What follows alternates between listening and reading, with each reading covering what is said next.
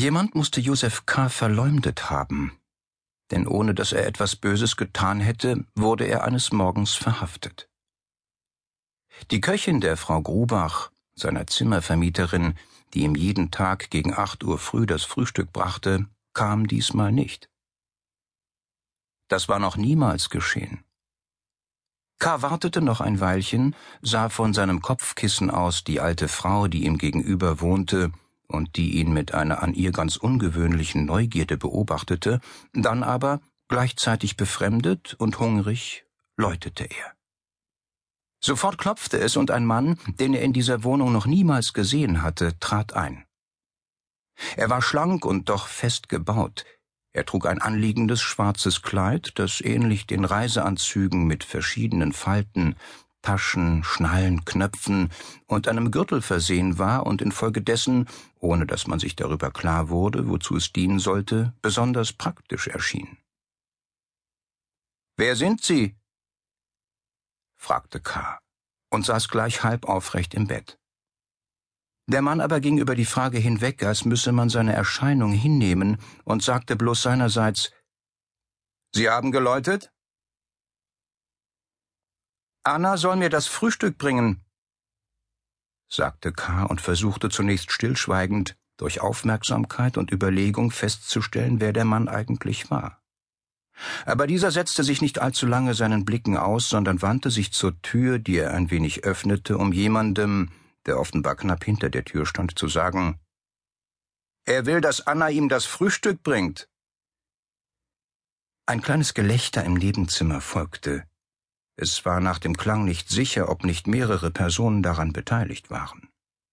Obwohl der fremde Mann dadurch nichts erfahren haben konnte, was er nicht schon früher gewusst hätte, sagte er nun doch zu K. im Tone einer Meldung Es ist unmöglich. Das wäre neu, sagte K., sprang aus dem Bett und zog rasch seine Hosen an. Ich will doch sehen, was für Leute im Nebenzimmer sind und wie Frau Grubach diese Störung mir gegenüber verantworten wird. Es fiel ihm zwar gleich ein, dass er das nicht hätte laut sagen müssen und dass er dadurch gewissermaßen ein Beaufsichtigungsrecht des Fremden anerkannte, aber es schien ihm jetzt nicht wichtig. Immerhin fasste es der Fremde so auf, denn er sagte Wollen Sie nicht lieber hier bleiben? Ich will weder hierbleiben noch von Ihnen angesprochen werden, solange Sie sich mir nicht vorstellen. Es war gut gemeint, sagte der Fremde und öffnete nun freiwillig die Tür.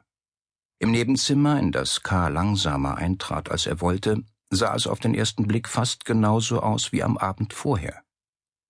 Es war das Wohnzimmer der Frau Grubach. Vielleicht war in diesem mit Möbeln, Decken, Porzellan und Fotografien überfüllten Zimmer heute ein wenig mehr Raum als sonst. Man erkannte das nicht gleich. Umso weniger, als die Hauptveränderung in der Anwesenheit eines Mannes bestand, der beim offenen Fenster mit einem Buch saß, von dem er jetzt aufblickte. Sie hätten in Ihrem Zimmer bleiben sollen, hat es Ihnen denn Franz nicht gesagt? Ja, was wollen Sie denn? Sagte K. und sah von der neuen Bekanntschaft zu dem mit Franz benannten, der in der Tür stehen geblieben war, und dann wieder zurück. Durch das offene Fenster erblickte man wieder die alte Frau, die mit wahrhaft greisenhafter Neugierde zu dem jetzt gegenüberliegenden Fenster getreten war, um auch weiterhin alles zu sehen. Ich will doch, Frau Grubach, sagte K., machte eine Bewegung, als reiße er sich von den zwei Männern los, die aber weit von ihm entfernt standen, und wollte weitergehen. Nein, sagte der Mann beim Fenster, warf das Buch auf ein Tischchen und stand auf. Sie dürfen nicht weggehen, Sie sind ja verhaftet. Es sieht so aus, sagte K. Und warum denn? fragte er dann. Wir sind nicht dazu bestellt, Ihnen das zu sagen. Gehen Sie in Ihr Zimmer und warten Sie. Das Verfahren ist nun einmal eingeleitet und Sie werden alles zur richtigen Zeit erfahren. Ich gehe über meinen Auftrag hinaus, wenn ich Ihnen so freundschaftlich zurede. Aber ich hoffe, es hört es niemand sonst als Franz, und der ist selbst gegen alle Vorschrift freundlich zu Ihnen.